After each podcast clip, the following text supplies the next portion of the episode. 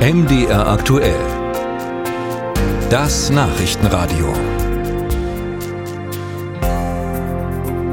Lässt uns nicht los. Das Thema Aufrüstung. Da überbieten sich ja gerade alle mit Ideen. Was müssen wir tun, um wehrfähig zu bleiben? Und natürlich geht es bei all dem auch um Geld. Wie viel können, wie viel sollten wir in die Rüstung stecken?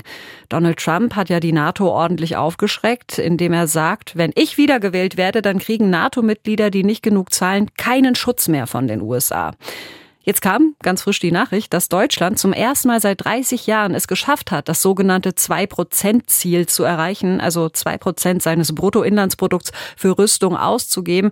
Aber trotzdem wird natürlich weiter diskutiert, ja. Wie viel Geld geben wir aus für die Verteidigung, für die Bundeswehr und wo soll dieses Geld herkommen?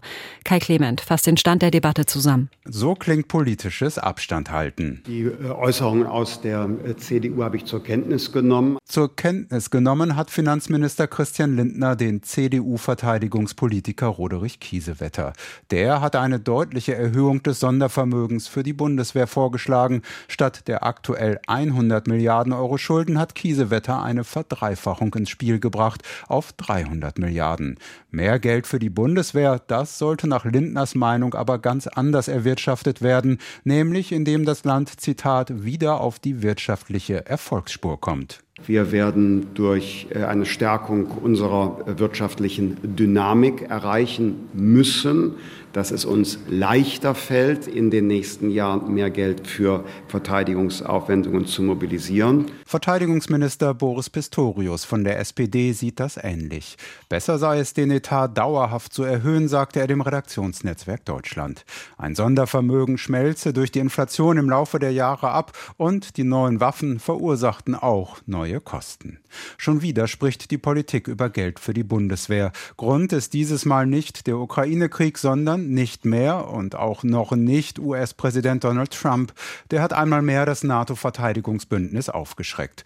Trump hatte gepoltert, im Falle seiner Wiederwahl wolle er säumige Partner nicht verteidigen. Schlimmer noch, er würde Russland ermutigen zu tun, was immer es wolle. In einer Reaktion darauf hat Olaf Scholz zu Wochenbeginn bei einem Treffen mit dem polnischen Premier Tusk geradezu ein Ewigkeitsversprechen abgegeben. Deutschland wird in diesem Jahr zwei Prozent der Wirtschaftsleistung nach NATO-Kriterien ausgeben und wird es für alle Zeit tun.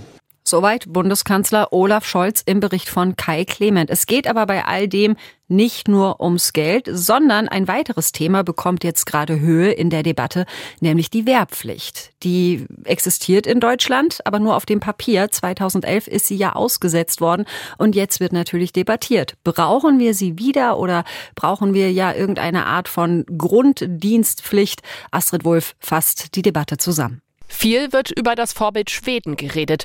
Alle jungen Menschen mustern und dann wenige für einen Grundwehrdienst auswählen. SPD-Verteidigungsminister Boris Pistorius lässt verschiedene Optionen prüfen, um dem Personalmangel bei der Bundeswehr entgegenzuwirken und verteidigungsbereit zu sein. Jahrelang wurde gespart und nun macht die Bedrohung durch Russland, Deutschland und den NATO-Staaten Sorge. Vor diesem Hintergrund sagte Militärprofessor Sören Neitzel aus Potsdam, unlängst im ARD-Bericht aus Berlin. Wir diskutieren Einführung der Wehrpflicht, schwedisches Modell oder Dienstpflicht. Jedem ist klar, Eins von beiden muss kommen, wenn die Bundeswehr ihre Personalprobleme lösen muss. Also eines von beiden muss man tun. Alle Experten sagen das. Neitzel ist aber auch überzeugt, dass eine Entscheidung in dieser Legislatur nicht mehr getroffen werde.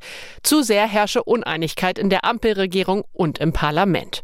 Zunächst brauche man ein klares Ziel, sagt Albrecht Brömme. Er ist Ehrenpräsident des Technischen Hilfswerks und Chef des Thinktanks Zukunftsforum Öffentliche Sicherheit.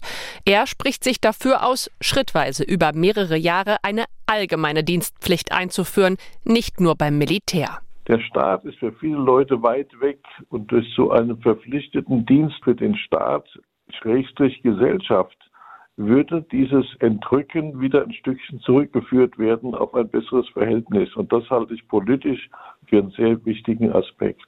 Denn das könne auch die Demokratie und die innere Sicherheit stärken, ist Brömme überzeugt. Juliane Meinhold, Chefin der sozialen Arbeit beim Paritätischen Gesamtverband, hält dagegen. Ein Gemeinschafts Wehrpflichtdienst als Pflichtdienst einzuführen, sind wir ganz klar dagegen. Wir sehen es nach wie vor nicht von der äh, Verfassung, also vom Grundgesetz gedeckt, eine Dienstpflicht einzuführen und halten es auch für absolut kontraproduktiv, junge Menschen zu zwingen, einen sozialen oder ökologischen Dienst aufzunehmen. Die freiwilligen Dienste leben von der Freiwilligkeit der jungen Menschen, sich engagieren zu wollen. Die Wehrbeauftragte des Bundestags Eva Högel hat unlängst gefordert, über eine neue Art der Wehrpflicht zu debattieren. Die SPD-Politikerin schlägt jetzt vor, einen Bürgerrat einzuberufen. Im Januar hatte der erste Bürgerrat des Bundestags nach mehreren Monaten Empfehlungen zum Thema Ernährung vorgelegt. Ein Bürgerrat sei das falsche Mittel, ist aus der Unionsfraktion zu hören, die die Debatte an sich unterstützt. Albrecht Brömme vom Zukunftsforum Öffentliche Sicherheit hingegen findet die Idee gut. Weil sich die Diskussion in den politischen Kreisen ein bisschen festgefahren hat, und zwar auch innerhalb der Fraktionen gibt es da kein einheitliches Bild. In allen Fraktionen findet man Befürworter und Bedenkenträger oder Gegner. Vielleicht kann da ein gut vorbereitetes Votum eines Bürgerrates hierzu der Politik helfen, die richtige Entscheidung zu treffen. Und vielleicht, so Brömme, käme ein Bürgerrat ja auch zu ganz anderen Erkenntnissen.